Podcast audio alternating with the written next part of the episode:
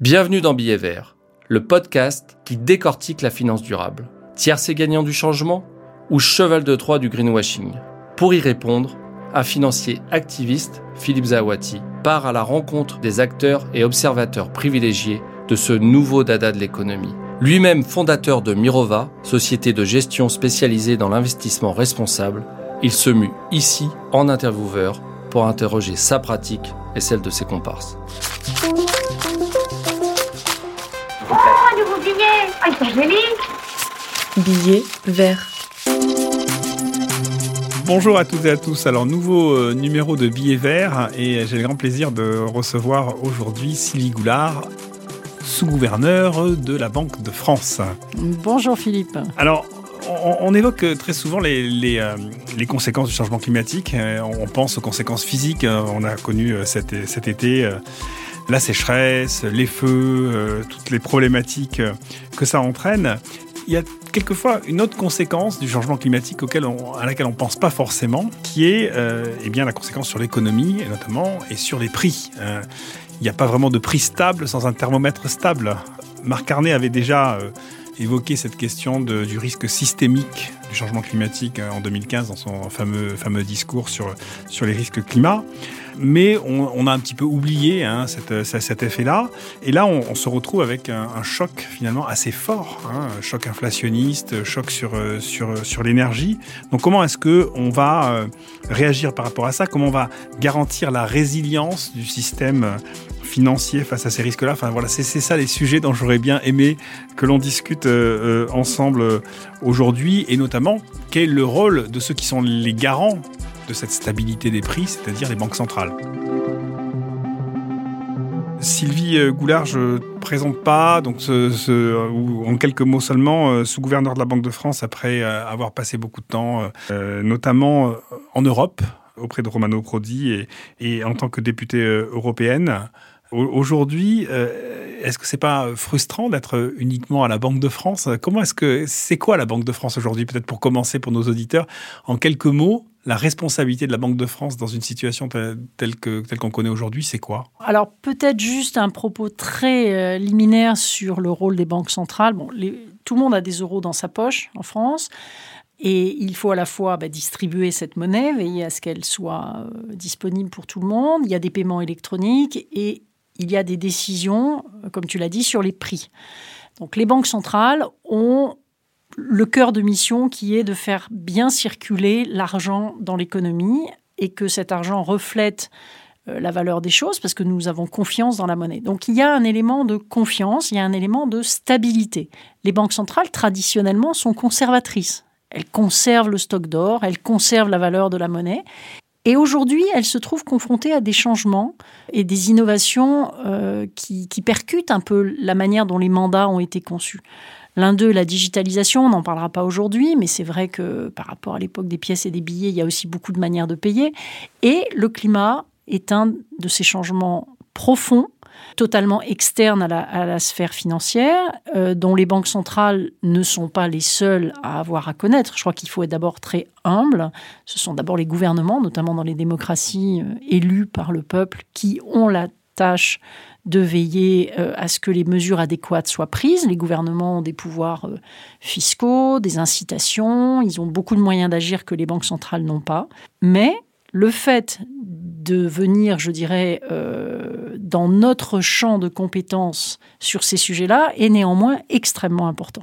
Pourquoi? Parce que, comme tu l'as dit, il y a un élément de stabilité, d'abord de stabilité financière. On a connu une crise il n'y a pas si longtemps, entre 2008 et après, c'est difficile de dire quand ça s'est arrêté dans la zone euro, mais disons après la, chute de Lehman Brothers en 2008 on s'est aperçu qu'il fallait que le système financier soit solide, que les banques soient solides pour qu'elles ne fassent pas faillite, que les compagnies d'assurance, les fonds, etc., ne créent pas des troubles qui après percutent l'activité économique et obligent, par exemple, le contribuable à venir au secours d'institutions. Donc il y a un aspect stabilité financière. Et c'est par cette porte, si j'ose dire, que les banques centrales sont entrées dans le sujet climat, en, affirmant à la suite de Marc Carnet, qui était gouverneur de la Banque d'Angleterre à l'époque, effectivement, que nous sommes concernés par des risques physiques, des risques de transition et même des risques de responsabilité. Et puis, il y a le cœur du cœur du mandat des banques centrales, qui est la stabilité des prix. Et on voit bien que l'augmentation du prix de l'énergie, les transformations de production de l'énergie, si on passe au renouvelable, l'impact tout simplement, pour prendre un exemple concret, de la sécheresse sur la production agricole, sont autant de facteurs qui compliquent l'analyse économique la rendent aussi assez exaltante. Si on arrive à mieux comprendre ce qui se passe, on pourra mieux répondre au changement climatique. Revenons justement sur le premier sujet, sur la question de la stabilité financière. En novembre 2011, lors de la, COP 26 à Glasgow, la Banque de France a publié un manifeste dans lequel euh, on peut trouver par exemple la phrase suivante La Banque de France et la CPR, donc, qui est l'instance de régulation, s'engage à intégrer le changement climatique dans les travaux relatifs à la stabilité financière et dans la surveillance microprudentielle. Qu'est-ce que ça veut dire, ça Qu'est-ce que ça veut dire intégrer le climat dans, euh, dans euh, les travaux relatifs à la stabilité financière? Bon, d'abord, merci de ce petit rappel. je, je, fais des batailles pour qu'on essaye de parler aussi simplement que possible. Donc, la responsabilité que nous donne le législateur, encore une fois, c'est de regarder, par exemple, chacune des banques qui relève de la fonction de supervision de la branche de la Banque de France qui s'appelle la CPR. Donc, on va aller regarder la banque A, je ne vais pas donner de nom, et on va regarder si cette banque a assez de capital par rapport au crédit qu'elle accorde. On va regarder si euh, son, conseil d'administration est composé de personnes compétentes et honnêtes. on, on procède en permanence à un certain nombre de vérifications. Et là, il s'agit de regarder que le portefeuille qu'a la banque, c'est-à-dire l'endroit où euh, elle agit, les titres qu'elle achète, les, crédits qu'elle accorde, enfin tout, ce qui concerne son activité, tiennent compte du changement climatique. Ça veut dire quoi? Ça veut dire par exemple qu'elle ne prête pas à des entreprises dont les produits sont voués à disparaître parce qu'on aura interdit certains types de moteurs ou certains types de produits, qu'elle mette des garanties qui sont à la hauteur du risque qu'elle court si elle finance la transition, c'est-à-dire la transformation d'une entreprise qui est carbonée. Aujourd'hui, on a beaucoup d'entreprises carbonées. Il faut les décarboner. Donc, est-ce que le plan de financement est bien fait, etc. C'est comme ça qu'en des mots simples, on peut dire tenir compte dans notre raisonnement de ce qui se passe dans la réalité de l'économie. C'est ce qu'on appelle les stress tests alors pour les banques et les compagnies d'assurance, effectivement, il y a ce qu'on appelle en anglais des stress tests, c'est-à-dire des tests de résistance. On soumet en quelque sorte, on prend le bilan d'une banque, on regarde ce qu'elle a à l'actif, au passif, et on se dit, voilà, s'il y a un choc d'une telle ampleur, comment est-ce que euh, les portefeuilles vont réagir? On fait, En fait, c'est un peu comme les alertes incendie dans un bâtiment. Euh, c'est pas vrai, il n'y a pas forcément un incendie, mais plus on se sera entraîné en cas d'alerte incendie, plus on saura ce qu'il faut faire, plus on aura remarqué que l'escalier était trop étroit ou qu'il y a telle ou telle difficulté. Donc voilà, on, essaye de faire ça en permanence. il y a eu des premiers résultats de ces stress tests, je crois, non? Au niveau de la Banque de France, on dit qu'il y a, des, factures potentiellement s'il y avait des événements climatiques. Euh, ça donne quoi aujourd'hui? Moi, j'ai l'habitude de dire qu'effectivement, les, banques, c'est quand même plus compliqué que les gérants d'actifs euh, parce que c'est des gros paquebots qui sont assis sur un bilan et un bilan, ça se transforme pas comme ça du, euh, jour au lendemain. Ça, ça, ça, s'évolue par euh, addition successive. Et donc, euh, comment est-ce qu'on fait pour justement gérer ces gros paquebots Et, est-ce que potentiellement on peut leur éviter de, voilà, de rencontrer un iceberg le, moment venu? Alors d'abord, le, le, message que je voudrais faire passer, c'est que nous avons tous à être extrêmement humbles. Parce que, effectivement, jusqu'à présent, nous vivons, et malheureusement nous continuons à vivre, même s'il y a des vrais changements, et j'y viendrai sur les stress tests, euh, dans un monde qui est carboné, qui ne tenait pas compte des atteintes à la nature aussi, peut-être qu'on en dira un mot. Et donc, il faut faire cette transformation. Et la transformation, qu'on soit un paquebot ou un bateau plus petit, c'est jamais très simple. Alors, je veux rendre hommage quand même au secteur bancaire et, et, assurantiel français qui, euh, dans la période du Covid en plus, où ils avaient beaucoup d'autres tâches comme la distribution des prêts garantis, euh, ont continué, enfin, ont tenu l'engagement qu'ils avaient pris vis-à-vis de nous de faire une sorte de stress test volontaire. D'habitude, un stress test, c'est pas volontaire du tout. C'est le superviseur, qui est un peu le gendarme du marché, qui, euh, le cas échéant, à l'issue du test, impose des augmentations de capital ou des choses comme ça. Là, ce qu'on a voulu faire en 2020-2021, pour la première fois, c'était de travailler tous ensemble à concevoir les outils de test. Et le résultat a été euh, intéressant. Je ne vais pas rentrer dans des considérations techniques. Il a montré en fait deux choses. La première, c'est qu'on a tous des efforts à faire, mais le superviseur comme les supervisés. La deuxième chose, c'est que malgré tout, les banques ou les assurances françaises sont à l'échelle du monde assez petites. Et ça, c'est un point, j'espère qu'on en parlera, qui est que de toute façon, nous ne pouvons pas travailler seuls sur le climat. Nous avons besoin d'une approche globale. Euh, des pays importants comme la Chine, l'Inde, les États-Unis sont des gros émetteurs pour des raisons diverses. Les États-Unis, c'est la consommation d'énergie par tête. Les autres, c'est leur potentiel de consommation dans les années qui viennent, leur besoin de rattrapage, surtout pour l'Inde. Et donc, il est évident que l'impact d'un stress test sur les banques françaises euh, n'est pas extrêmement significatif sur l'évolution du monde. Mais c'était un, un, exercice intéressant. Et le même exercice a été refait de manière plus poussée d'ailleurs par euh, l'eurosystème, donc pour toutes les banques de la zone euro.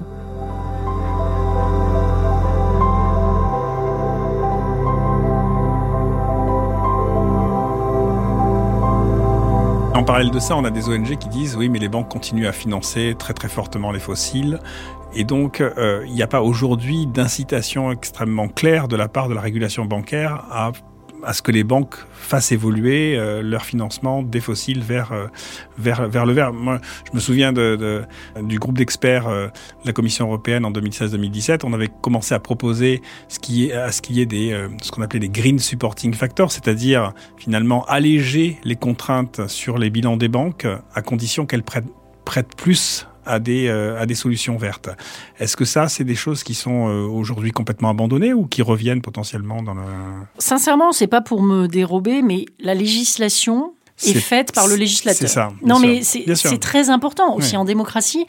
Euh, nous, nous veillons à rester dans notre mandat, à moderniser la lecture de notre mandat, mais à rester dans ce mandat. Or, comme tu le dis, ces propositions qui, qui méritent considération ne sont pas transformées en, loi européenne et applicables en France.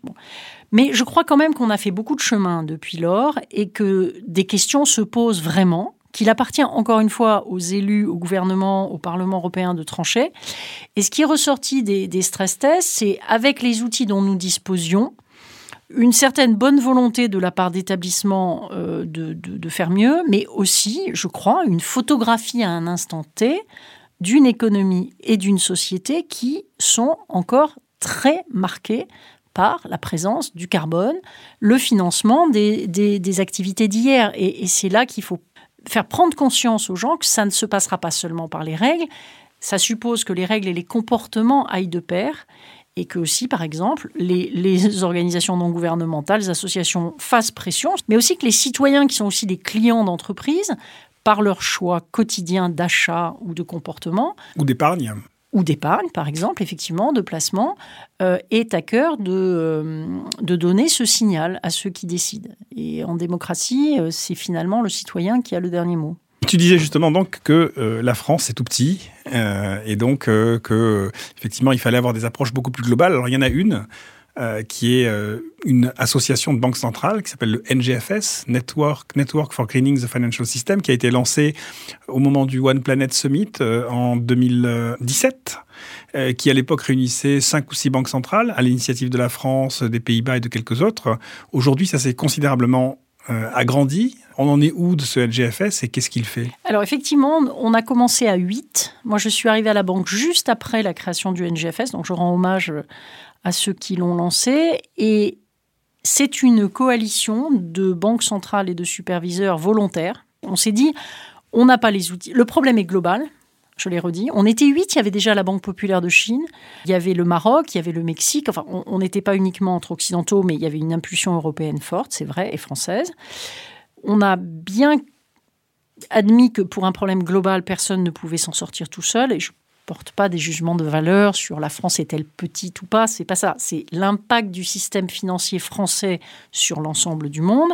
Et on a besoin de tout le monde. On a besoin de pays qui sont euh, économiquement importants, mais pour le changement climatique, c'est très utile d'avoir à bord des pays de taille plus petite, mais émergents, pouvant être frappés par euh, la désertification, la montée des eaux, etc. Donc nous sommes plus de 100 et nous nous sommes attelés pendant toutes ces années à acter d'abord un certain nombre de principes ensemble, à commencer par ce principe qui paraît aujourd'hui évident mais qui ne l'était pas, que les risques liés au climat sont des risques financiers, on l'a écrit en 2019 dans un premier rapport, qu'il nous appartient de nous attaquer à ces sujets, à la fois sur la stabilité financière, en raison de l'impact sur les prix, en utilisant les portefeuilles que nous gérons nous-mêmes qui sont une sorte de, lieu d'apprentissage. Par exemple, pour la Banque de France, on a décidé que 23 milliards qui correspondent au fonds de pension de la banque plus des réserves était géré de manière responsable. Et donc, ça nous a donné, ça nous a mis dans la situation d'un gestionnaire d'actifs. Parce que c'est quand même trop facile, sinon, de dire aux autres qu'ils doivent faire et de ne pas le faire soi-même. Et, et, ce dont on peut vraiment se féliciter, c'est que sous l'impulsion de Christine Lagarde en juillet 2021, l'eurosystème tout entier a décidé de regarder aussi comment changer ces outils de politique monétaire, c'est-à-dire les décisions les plus importantes que nous prenons, à la fois les modèles que nous utilisions, macroéconomiques, euh, mais aussi euh, quel type de titres on accepte en garantie, ce qu'on appelle les collaterals en anglais, etc. etc. Donc je ne vais pas rentrer dans trop de détails techniques, mais je dirais qu'en 4, ans, 4 ans et demi, on a fait des progrès. Encore une fois, euh, ça ne va pas assez vite, ça ne va pas assez loin, mais il faut bien mesurer que nous avons accueillis de, très grands pays qui parfois ont des enjeux très différents. Les Américains sont dedans maintenant Alors les Américains y sont depuis décembre 2020 euh, et le changement d'administration, objectivement. Euh, mais nous avons aussi euh, l'Inde, nous avons le Brésil, nous avons des pays d'Afrique comme l'Afrique du Sud. Et c'est très important de croiser ces points de vue et aussi de faire de l'échange de bonnes pratiques et de faire gagner du temps à tout le monde. Parce que l'avantage, c'est que quand vous adhérez, nous avions même la Russie, ce qui m'attriste beaucoup parce que ça avait été un énorme, une énorme négociation que j'avais menée avec beaucoup d'entrain, parce que je pense que c'est important d'avoir des pays producteurs d'hydrocarbures et de leur faire comprendre la mécanique de la transition, euh, de partager avec eux comment eux voient les choses. Et donc voilà, nous avions fait ce travail avec eux, nous avons fait le travail avec tout le monde. Et donc cette idée, c'est d'avoir des outils communs d'encourager tout le monde aussi à former son personnel, c'est-à-dire qu'il faut que toutes les banques centrales se forment à ces sujets-là, qui sont pas évidents euh, et pas traditionnellement dans les compétences. Et nous apprenons beaucoup de cet échange les uns et les autres. Et maintenant, nous attaquons aussi le sujet nature et biodiversité. Et est-ce qu'on peut imaginer d'aller plus loin? Parce qu'effectivement, euh, le NGFS se présente un peu lui-même comme une, j'ai vu ça quelque part, une coalition des bonnes volontés. Alors, est-ce que ça suffit d'être une coalition des bonnes volontés? À partir de quel moment on peut imaginer d'aller plus vers du normatif? C'est tout le problème de, l'ordre international. C'est-à-dire que s'il n'y a pas ce qu'on appelle en anglais de enforcement, c'est-à-dire de possibilité de vérifier que les gens remplissent leurs engagements et de sanctionner éventuellement ceux qui ne les remplissent pas, on a, on a toujours quelque chose d'imparfait. Et là, l'Union européenne est un, est un modèle parfois critiqué, mais c'est la seule partie du monde où quand des États prennent des engagements, il y a des procédures, il y a une commission, il y a une cour de justice qui permettent de vérifier que tout ça ne sont pas des bonnes paroles euh, qui, qui, s'envolent au vent comme des feuilles mortes. Sur la finance durable, globalement, on peut dire que ce qu'a fait l'Europe ces dernières années est quand même plutôt l'exemple et euh, le seul endroit où il y a quelque chose de relativement cohérent. comment... Oui, mais je, oui enfin, je pense que vu les rapports de force mondiaux et le fait qu'un certain nombre de pays émergents, de pays qui ont pu être d'ailleurs colonisés par les Européens ou qui ont subi euh, des, visées impérialistes, cette idée que nous, on est exemplaires et qu'ils doivent s'inspirer de nous peut ne pas mener très loin. Donc je suis toujours très prudente. Donc essayer de faire de son mieux, oui, mais les écouter, les impliquer à part entière, comprendre ce que signifie pour un pays dont beaucoup de citoyens n'ont pas du tout d'accès à l'énergie, de, franchir des étapes que nous-mêmes, d'ailleurs, à certains égards, nous n'avons pas franchies, voir la discussion sur la sobriété. Euh, à l'inverse, et moi je voudrais être positive quand même, pas pour être idéaliste nunuche, mais ce sont aussi des pays qui peuvent sauter des étapes. On l'a vu pour le téléphone portable en Afrique. Ils n'ont pas eu à investir dans des téléphones fixes grâce à la technologie des portables. Donc, on peut imaginer, par exemple, qu'il n'est pas à fermer des centrales qu'ils n'ont jamais ouvertes pour passer au solaire ou à l'éolien. Et c'est dans la discussion avec eux, en les prenant pour des partenaires à part entière, que nous avons aussi des meilleures idées, je crois. Donc euh, voilà, ce qu'ils nous demandent aussi, c'est des financements, parce que nous sommes objectivement plus riches qu'eux. Et certains pays d'Afrique, par exemple, disent, écoutez, nous, on n'a pas constitué le stock de carbone existant. C'est vous qui, depuis la révolution industrielle, en avez profité. L'essentiel, c'est que nous, nous ayons conscience des interdépendances. Encore une fois, je le répète, personne ne s'en sortira seul même pas des, puissances comme la Chine, les États-Unis, euh, ils ont besoin des autres, soit pour s'approvisionner, euh, soit pour des, pas technologiques. Et d'autre part, les, Européens euh, affectionnent la norme. Les autres nous répondent, nous, on va inventer des solutions technologiques. Et je pense que c'est un faux débat. Il faut les deux. Bien entendu, il faut des règles pour encadrer la manière dont le marché fonctionne, mais c'est vrai que si certains progrès étaient faits euh, dans l'accès à un certain nombre de, ressources, dans l'allègement des matériaux, pour, le transport, dans la conception de nouveaux modèles d'éoliennes ou de nouveaux panneaux solaires, euh, dans des compteurs intelligents, dans du stockage du carbone, en fait, on a besoin de tout. On a besoin de tout.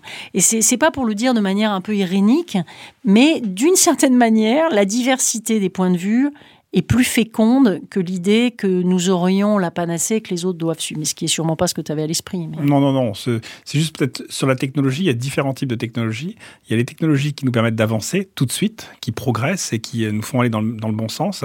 Puis il y a certaines qui sont un peu des technologies du rêve, qui ne sont là que pour euh, euh, valider la poursuite d'un business as usual. Euh, typiquement, euh, imaginer qu'on va pouvoir capter tout le carbone qui, est, qui est émis en allant le rattraper dans l'air. Est-ce que c'est pas une façon d'être, de faire de la fuite en avant et de se dire, bah, ok, on va trouver ça, on pourra faire du retour en arrière, donc on peut continuer à faire du business as usual. Non, le business as usual n'est pas un scénario à envisager, en aucun cas. Après, moi, je ne suis pas, euh, je ne suis pas une ingénieure et je ne peux pas mesurer. J'ai un peu des doutes parce que tout le monde parle de capture du carbone, mais je dirais que personne ne l'a vraiment attrapé. Donc ça, c'est une des questions que, qu'à titre personnel, je me pose. Cela dit, vraiment, j'insiste là-dessus. Qui aurait pensé il y a 30 ans que nous aurions tous euh, des smartphones dans nos poches permettant de communiquer gratuitement avec des gens n'importe où dans le monde, avec aussi des inconvénients. Mais voilà, je, ne suis pas en mesure de dire euh, ce que la technologie va produire. Et la technologie, elle peut produire le meilleur comme le pire, ça c'est certain. Mon sentiment, pour avoir quand même beaucoup discuté avec des Asiatiques et des Américains, c'est que l'Europe, en tout cas, ne doit pas se reposer sur des lauriers juridiques, si j'ose dire. Les normes sont indispensables, c'est un des piliers de l'avenir, ça n'est pas le seul. Et si nous nous faisions damer le pion sur des technologies, euh, même un peu futuristes, enfin, qui pour l'instant paraissent farfelues, mais qui pourraient aboutir, je crois que nous ferions une, grande, grande erreur. Et en plus, il y a des technologies qui ne sont pas des technologies, je dirais, de capture du carbone. Par exemple, la, qualité de l'irrigation. Euh, la capacité à produire euh, des semences qui sont plus adaptées aux conditions locales. Je prends des exemples que tout le monde peut comprendre peuvent jouer un rôle extrêmement important. Enfin, c'est pas que des, espèces de, Star Wars. Quoi. Il y a, d'autres domaines extrêmement importants euh, pour faire des progrès sur la lutte. Je, reviendrai peut-être après quand on parlera, parce que je, vais parler, je vais te parler de nature aussi. Je sais que c'est un sujet euh, qui tient à cœur, euh, et parce qu'on pense souvent carbone et on pense technologies qui vont nous permettre de régler la, question du carbone, mais quelquefois ça peut avoir des effets négatifs sur d'autres sujets, notamment la biodiversité et la nature. Mais on, va y revenir dans, dans deux minutes. Juste peut-être pour, pour terminer sur, les, sur les, les, banques centrales et leur politique, j'ai déjà commencé par dire effectivement que les banques centrales étaient conservatrices. Et euh, c'est la mission qu'on leur avait confiée. C'est juste pour rappeler d'où on est parti. C'est pas forcément négatif quand on conserve bien l'or des Français. Ils se plaignent pas, je pense. Absolument. Mais alors du coup, c'est vrai que c'est intéressant parce que j'ai écrit il y a quelques jours. Ce qui est bien avec les choses impossibles, c'est qu'elles ne sont impossibles jusqu'au moment où elles deviennent possibles. Et donc, par exemple, on, a très longtemps euh, opposé à ceux qui disaient qu'il fallait faire un green quantitative easing, autrement dit, c'est-à-dire de choisir les titres que la banque centrale achète, que c'était pas possible ou que c'était pas souhaitable parce qu'il fallait qu'il y ait une neutralité de la banque centrale. Or là, on vient de voir que la BCE vient de changer son fusil d'épaule là-dessus en, faisant, en acceptant de faire une sélection des, des titres. C'est un changement ou c'est euh, une évolution Non, non c'est une évolution importante. Encore une fois, ce qui, est, ce qui, a motivé cette décision de la BCE, c'est, je dirais qu'il y a deux raisons. La première, c'est que nous sommes convaincus, et ça c'est le cœur du mandat, c'est l'objectif principal de la Banque centrale, c'est la défense de la stabilité des prix, la lutte contre l'inflation. Et on voit en ce moment que ça n'est pas facile et l'inflation peut revenir parfois plus vite ou plus violemment qu'on l'avait euh, prévu. Donc, au titre de l'objectif principal, nous devons nous préoccuper de ça. Parce que si nous avons des titres dans notre bilan que nous achetons qui sont menacés par euh, la reconversion climatique, c'est l'argent des contribuables européens qui aura été investi à mauvais escient. Et ça aura un impact sur la stabilité des prix. Donc nous devons nous en occuper pour ça. Mais il y a une autre raison aussi, c'est ce qu'on appelle le mandat secondaire, c'est que dans l'Union européenne, nous sommes, l'eurosystème est intégré dans un, dans un espace dans lequel les décisions sont prises par le Conseil européen, la Commission européenne, et ces dernières années, l'indication a été très clair par le niveau politique, par tous les gens élus, choisis par le Parlement européen, etc., que nous devions nous attaquer à ces questions. C'est la contribution des banques centrales à l'objectif de l'Union européenne. Et encore une fois, c'est une transformation profonde et nous devons faire attention à la mener bien, soigneusement. Pourquoi? Parce que sinon, il pourrait y avoir un conflit à un moment donné. Et c'est jamais évident dans la vie de gérer des conflits. Et je suis pas là pour dire que euh, va y arriver. Forcément, il y aura peut-être des controverses un jour. Après, euh, tu as employé les mots quantitative easing, c'est-à-dire l'achat massif de titres sur les marchés dans le cadre de la politique monétaire. C'est un outil qui est apparu assez récemment et qui était apparu dans un contexte de crise. Cet instrument-là, est-ce qu'il perdurera ou pas? C'est pas à moi de décider, c'est le Conseil des gouverneurs qui décidera. Mais c'est pour dire que on peut éventuellement envisager de faire de la politique monétaire qui ne soit pas simplement le green quantitative easing.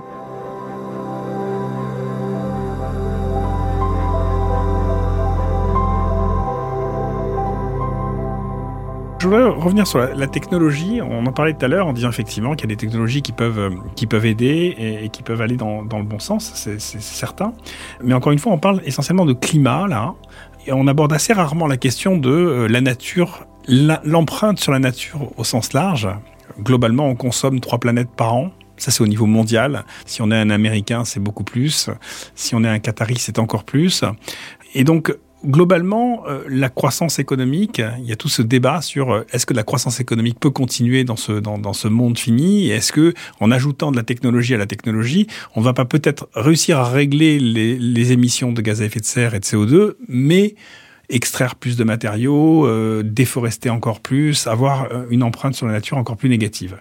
Comment est-ce qu'on arrive finalement euh, à réintégrer cette question de la nature au-delà du climat y compris dans les politiques publiques et y compris dans les politiques monétaires et, des banques centrales? Alors on essaie d'y travailler. Alors effectivement, j'apprécie beaucoup que tu poses la question et, et je crois que c'est très important de réaliser que nous ne pouvons pas continuer sur les trajectoires qui sont les nôtres aujourd'hui la planète est un espace fini et, les ressources s'épuisent. Quand on arrive vers le mois de juillet, au moment où on a épuisé les ressources de l'année, si on imaginait une famille, euh, ça veut dire qu'en principe, à partir du mois de juillet, il n'y a, plus, a plus rien. Donc, cette transformation, elle ne concerne pas que le climat, et il y a un lien entre le climat et la protection de la biodiversité et des écosystèmes le monde que nous devons préserver, bien sûr, on pense à des tigres, on pense à des animaux un peu emblématiques, mais c'est un monde invisible, silencieux. C'est le monde du plancton, c'est le monde des bactéries, c'est le monde de toute une vie, euh, euh, même à l'intérieur des, des, forêts qui sont les nôtres, d'insectes qui qui contribuent énormément à, ce que nos biotopes soient ce qu'ils sont. Donc comment on fait? Bon, d'abord, là encore, humilité, on, essaie d'attaquer le problème. On a fait à la Banque de France une, étude qui est parue en août 2021, qui s'appelle euh, Un printemps silencieux. On a repris le titre d'un très bel ouvrage des années 60 d'une une scientifique canadienne. Euh, et l'idée, c'est de dire attention, on va arriver dans une planète où il y aura plus de chants d'oiseaux, où il y aura plus d'insectes, où il y aura. Et ce que chacun de nous constate, hein, on voit bien qu'il n'y a pas les animaux qu'il y avait quand on était enfant. Ce qu'il faut, c'est arriver à mesurer l'impact financier de la disparition de certains écosystèmes. Et puis aussi, à l'inverse, l'impact de notre activité sur la nature et comment éviter que cet impact soit négatif. Donc des calculs ont été faits avec des, métriques euh, savantes. Par exemple, pour la France, cette étude de la Banque de France fait ressortir que euh, on a 42% de l'activité économique qui dépend des écosystèmes à un titre ou à un autre. Euh, je prends toujours l'exemple le plus simple, sans abeilles, il n'y a pas de pollinisation, sans pollinisation, il n'y a pas de fruits. Euh, on n'a pas envie de plus avoir de fruits à manger, donc il faut arriver, ne serait-ce qu'indépendamment de la sympathie qu'on peut avoir sur le respect du vivant. voilà. Donc ça a d'abord un impact économique. Je le répète bien, c'est pas une question écologique seulement ou morale, ce qui en soi est un sujet. C'est aussi une question d'impact économique. Cet été, on a vu que les incendies ont ravagé des régions qui étaient préservées. On a vu qu'il y avait des glaciers en Italie qui s'étaient écroulés. Euh, le Pakistan a été noyé sous des moussons qui n'ont jamais existé. Et j'ai été très frappée que dans tous les articles, dans la presse italienne, dans la presse française, dans la presse étrangère, etc., le mot qui revenait le plus, c'est on n'a jamais vu, Vu ça. ça. ouais. Et en fait, effectivement, on n'a jamais vu ce qui se passe. Donc c'est pour ça qu'il faut réagir. On a aussi calculé que euh, d'ores et déjà, on avait artificialisé quasiment un quart du territoire national dans cette même étude. Alors, on a essayé de mettre le sujet au- dans notre fameux network. Je reviens euh, pour ceux qui ont écouté à- à- à- aux questions précédentes. Et le Network for Greening the Financial System, le NGFS, a reconnu en mars 2022 que la nature était un sujet aussi sous l'angle financier, la préservation des ressources naturelles. Et là, il y a une task force, comme on dit en bon français, qui a été créée, que je, co-préside avec une collègue de la Banque des Pays-Bas. Et là où on est très content, c'est qu'alors que le sujet avait un peu de mal à prendre, hein, euh, sincèrement, c'était pas évident. Et nous avons plusieurs banques centrales de pays émergents très importants, comme la Malaisie, le Brésil. La Malaisie et le Brésil, c'est ce qu'on appelle des, des États qui sont méga divers. C'est-à-dire que non seulement ils ont de la biodiversité, mais ils sont les réservoirs d'une grande partie de la biodiversité mondiale, de même que les territoires français dans le Pacifique, cette immense zone euh, de, toutes les îles magnifiques autour de, de Tahiti, euh, sont un réservoir fantastique de biodiversité marine. Donc on sait qu'il y a des endroits, et c'est la grande différence entre climat et biodiversité, c'est qu'à la limite, la tonne de CO2, l'endroit où elle est émise n'est pas si significatif que ça sur les solutions.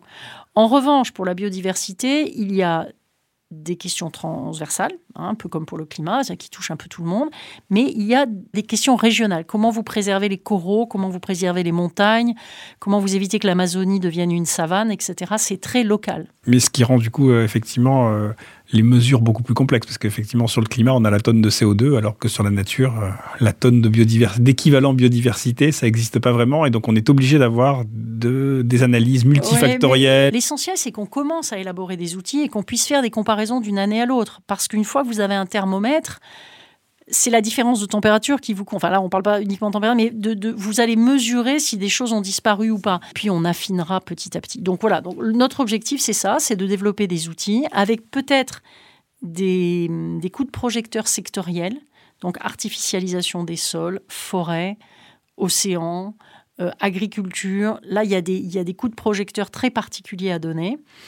Et puis à la fin, on verra un peu comment on arrive à agréger ces résultats. Quand on est euh, donc euh, dirigeant d'une banque centrale, euh, on, regarde évidemment tout ça à travers le prisme effectivement du sujet financier. Donc il y a tout un, débat autour de ce qu'on appelle la double matérialité, simple matérialité, c'est-à-dire est-ce qu'on est-ce qu'on analyse les choses uniquement à travers leur impact économique est-ce qu'on regarde uniquement l'impact du climat sur les entreprises ou est-ce qu'il faut que, euh, y compris les acteurs du monde économique, se sentent investis d'une sorte de responsabilité éthique et, donc euh, s'intéressent à leur impact sur, euh, sur l'environnement, sur la nature, sur le climat, quel que soit le résultat économique? Bon, comme européenne, j'aurais tendance à dire la deuxième option, mais j'ai du respect quand même, notamment pour. Enfin, il faut essayer de comprendre la position des Américains qui ont un système financier extrêmement puissant. L'information qu'on donne à un investisseur aux États-Unis, ça a quelque chose de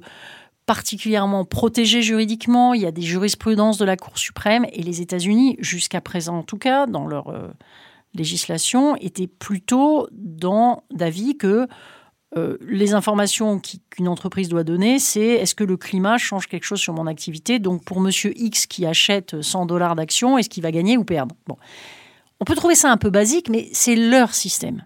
Nous, nous sommes plutôt dans la vision que nous devons mesurer les deux, c'est-à-dire l'impact que le climat ou la nature a sur une entreprise et euh, l'impact que l'activité économique a sur la société.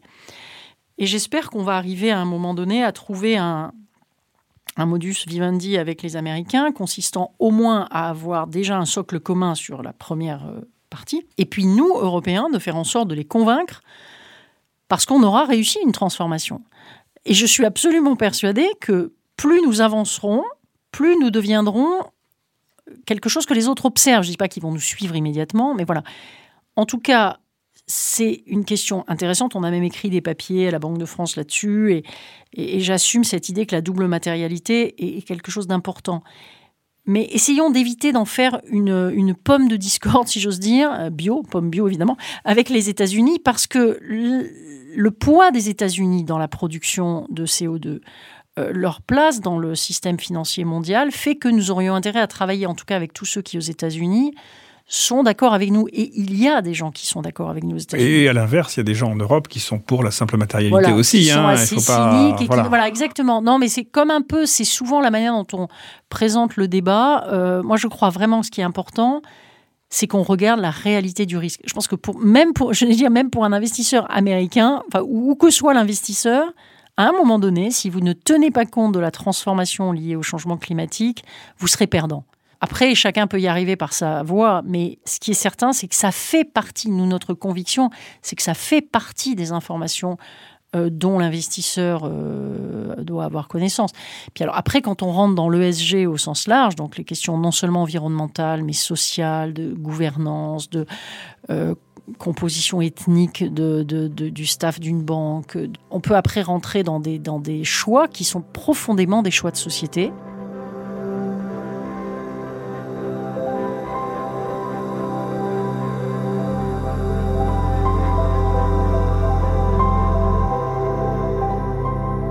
Les prix augmentent aujourd'hui.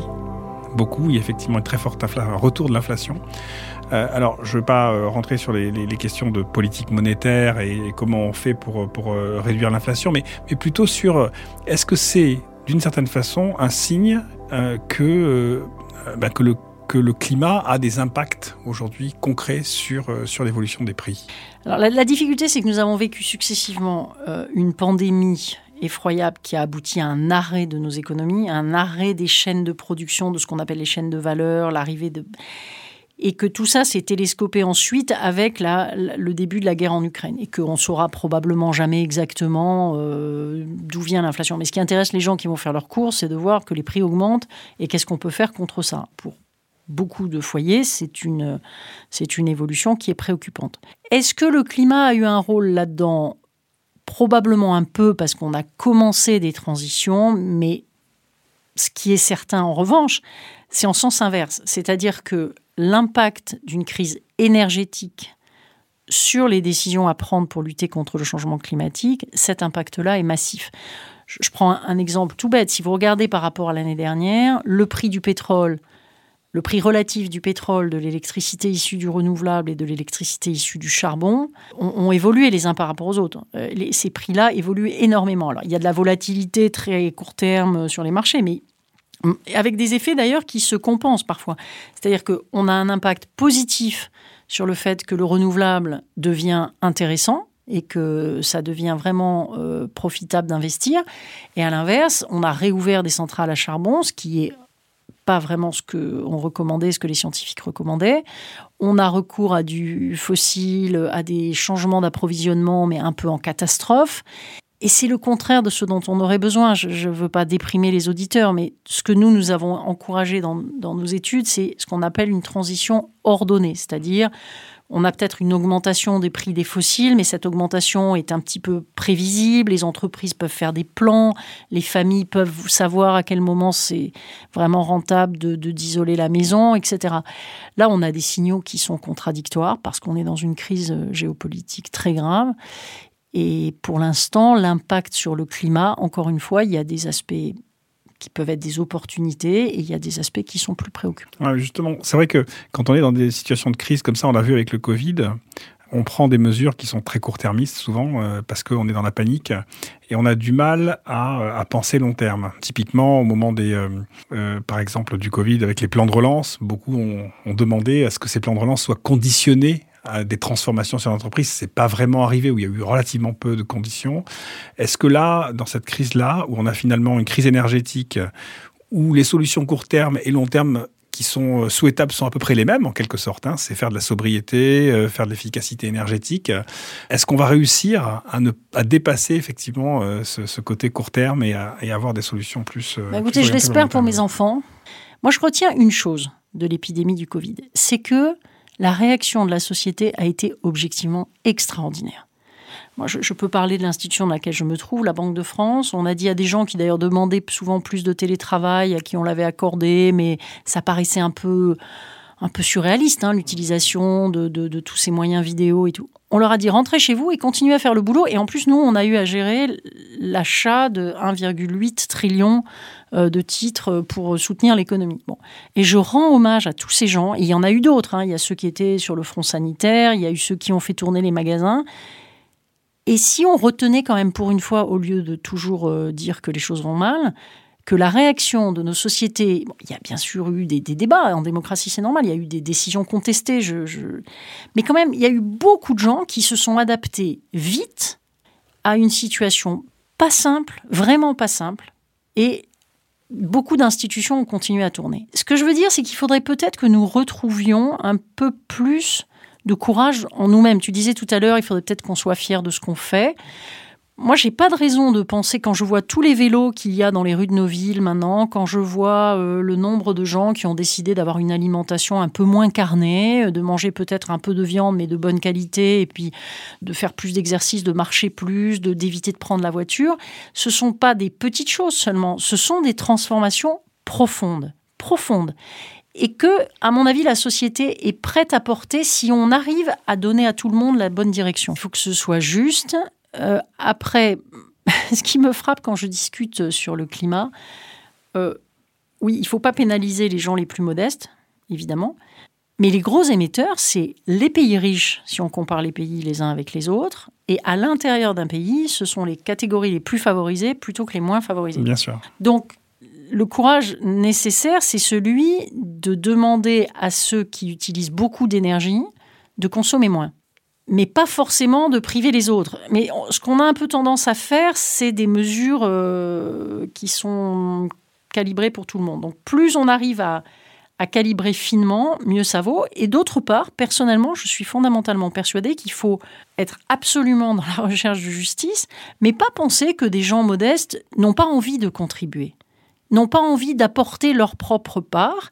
Et donc je trouve que tout ce qui oppose la société entre les riches, les pauvres, les gens des villes, pas les gens des villes, ça ne nous mènera pas très très loin. Donc ce qui est vraiment important, c'est qu'évidemment les décideurs, les législateurs prennent les mesures qui, permettent évidemment aux personnes les moins fortunées de, de, de prendre leur part. Mais je ne fais pas de procès à l'avance sur qui est prêt à faire. Et je pense que bien des gens riches euh, ont des gros efforts à faire.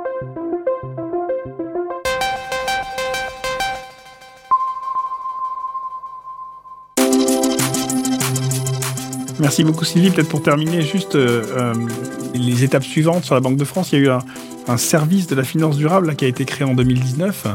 Qu'est-ce qu'il fait concrètement et c'est quoi les, prochaines étapes, les grands enjeux là que, tu vas venir dans les prochains mois Alors, encore une fois, là, on parle que de la Banque de France. Ça ne résume pas ce qu'il faut faire sur le climat, mais euh, puisqu'on termine sur une question très, très concentrée sur la banque, ce qu'on a voulu, c'est avoir une espèce de de postes de pilotage, puisque chez nous, il y a les gens qui travaillent, je l'ai dit tout à l'heure, sur la stabilité financière. Maintenant, il y a tous ceux qui travaillent sur la politique monétaire.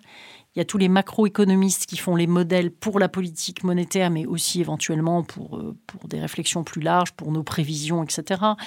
Il y a les gestionnaires des portefeuilles pour compte propre, c'est-à-dire l'argent que nous investissons et nous essayons de nous appliquer les règles que nous voudrions voir appliquées par les autres.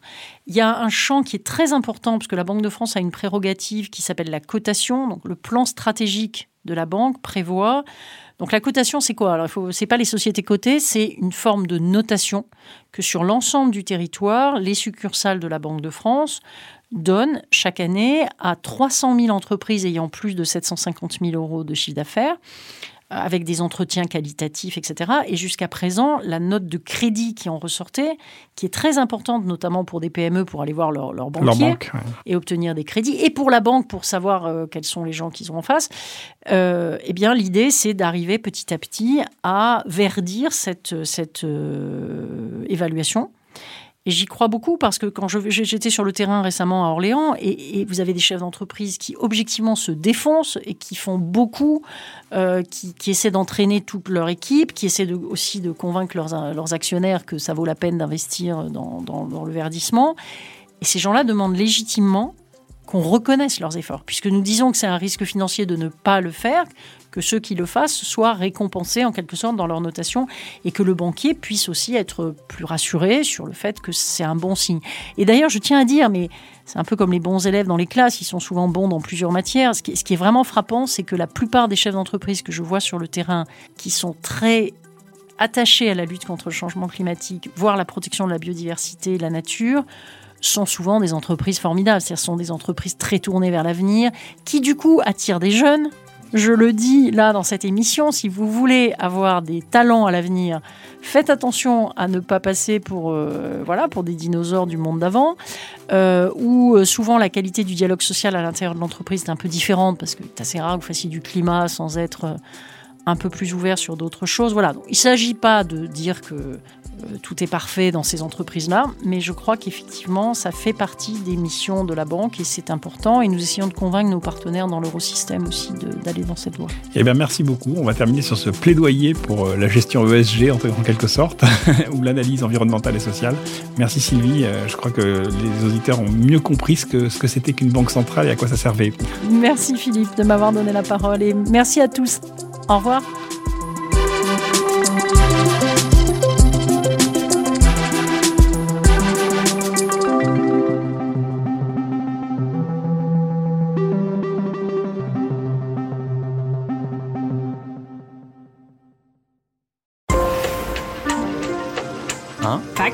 Pour demain.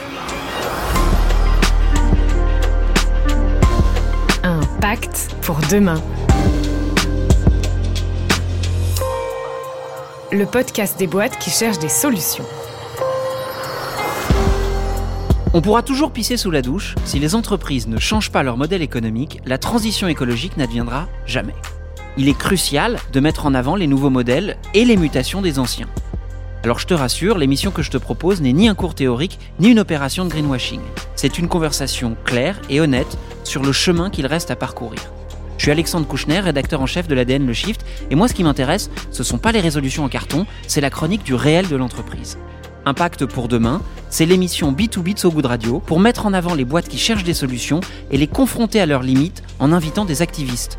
On parle d'économie, on parle d'écologie, on parle donc surtout de nous. Pacte pour demain.